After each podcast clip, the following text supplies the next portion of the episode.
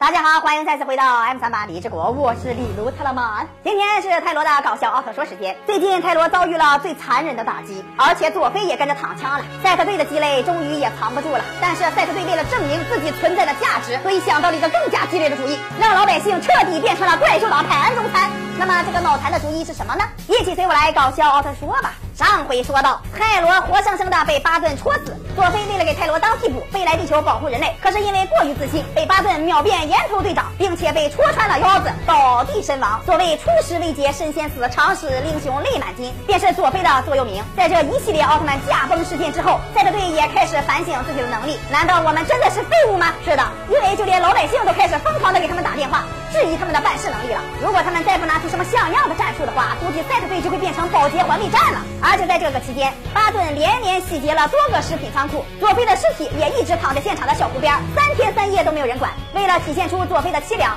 导演还特意加了电闪雷鸣、狂风暴雨的场景，用尽了一切方式让观众感到揪心。但是我估计揪心的人应该很少，纠结的人应该很多吧？大家认为光太郎可能已经死翘翘了，可是就在这个时候，武僧的妈妈还在责怪光太郎，因为他的一个。失误把武僧变成了盲僧，所以武僧他妈认为光太郎是死有余辜的。他的这个行为在奥尼的眼里已经达到了凌迟车裂进猪笼的条件。虽然如此，我们还是要以德服人，不如还是选择直接把他五马分尸吧。哎，你他娘的还真是个天才！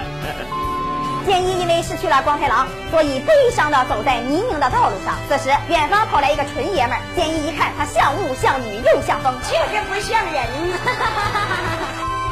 只有光太郎可以达到这种四不像的境界，所以剑一冲上前去要抱抱，结果还是认错人了。可能光太郎真的是死翘翘了吧？而在光之国那边，奄奄一息的泰罗奥特曼正躺在一个比例失调的透明罩子里，也不知道是因为道具组的失误，还是因为导演就想要这种卡哇伊到让人困惑的姿势。泰罗卷起小腿腿，娇嫩的等待着奥特之母的治疗。只见奥特之母挥一挥手，打开了光之连蓬头，浇灌着透明玻璃罩子。看来这就是传说中的无限绝缘充电系统。可能是因为绝缘了，泰罗奥特曼并没有苏醒，因此奥特之母只能将自己的充电五分钟、战斗两小时的能力传给了泰罗。之后，泰罗便立刻恢复了电力。泰罗本想再多躺一会儿，可是奥特之母像所有老妈妈一样，发出了催命的呐喊：“快起来，泰罗！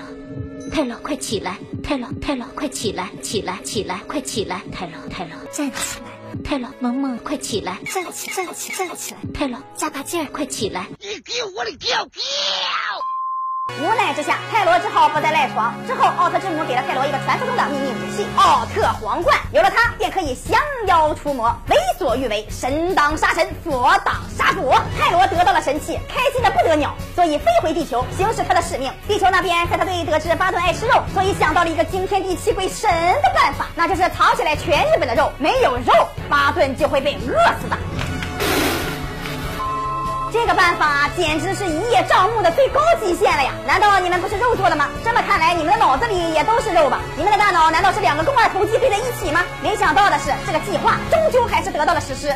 全日本的肉都被藏了起来，全民掀起了吃素的热潮。这么看来，也不怪赛特队脑残，毕竟大家的脑子都不怎么健全。就在大家认为怪鸟巴顿会被饿死的时候，巴顿从天而降，开始洗劫城市，猛吃老百姓啊！场面前所未有的暴力。这时，大家终于意识到，之前那个方法原来是自己的催命符。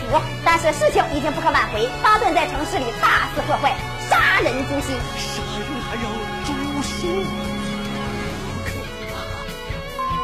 赛特队一看计划失败了，为了不切腹自尽，所以跑到现场跟巴顿殊死一战。巴顿一看饭后甜点送上门了，所以准备拿赛特队塞牙缝。就在这最危机的时刻，比例失调的泰罗从天而降，一脚踹到了巴顿的蛋蛋上，蛋疼导致巴顿眼花缭乱。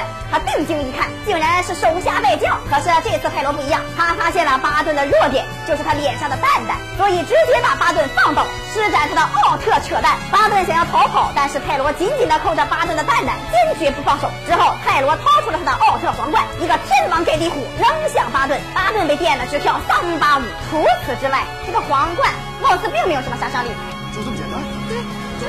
泰罗发现自己好像被诓了，所以收回奥特皇冠，阻止巴顿逃跑。但是为了救剑一，他先放了巴顿一马。一个奥特水流拯救了群众，变回光太郎回到了剑一的身边。光太郎告诉赛特队员们。是奥特之母救了他。这句话无疑是暴露了自己的身份呐、但是我们要相信赛特队，凭借他们的智商是不会发现这个秘密的。为了弥补自己的错误，光太郎跑去跟武僧道歉，之后通过武僧养的小鸟发现了巴顿的生活习性。巴顿每天烦躁两次，每次持续十二个小时，看来这便是更年期提前的征兆。因此，光太郎得出了一个重要结论：巴顿就在附近的断背山中。可能大家都在想，这二者之间有什么关系吗？其实并没有，因为用正常的思维方式，我们是看不懂昭和奥特曼的。之后，赛特所以来到了断背山的火山口，发现这里果然是巴顿的老窝呀，里面还有鸟蛋呢。因此，大家朝着鸟蛋射击，这下可把巴顿激怒了，飞过来跟赛特队拼命，一头撞翻了赛特队的飞机。光太郎这次很清醒，知道自己是泰罗奥特曼，趁着赛特队损伤还不是很惨重，变身泰罗和巴顿背水一战。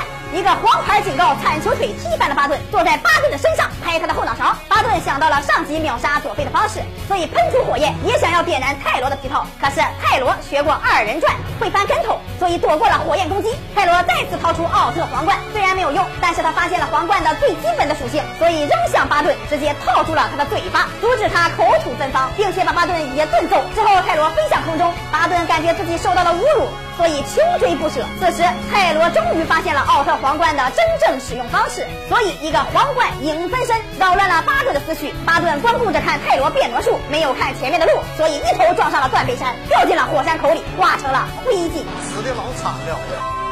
之后，奥特之母前来救佐菲，变成盲僧的武僧想要见证奇迹的时刻，所以摘下了眼睛上的纱布，用尽全力睁开双眼。只见奥特之母直接给佐菲奶了一口自己的光之母奶。武僧看到这辣眼睛的一幕，流下了激情澎湃的泪水。最后，泰罗、奥姆和喝饱奶的佐菲手牵着手，肩并着肩，一起飞回了那令人神往的光之国。啊，这集好像有些长啊，不好意思，灵感来了，有些控制不住。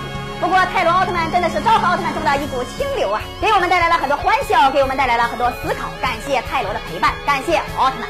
李导们每天十一点半和四点半都会更新，不要错过今天的节目。咱们下期再见。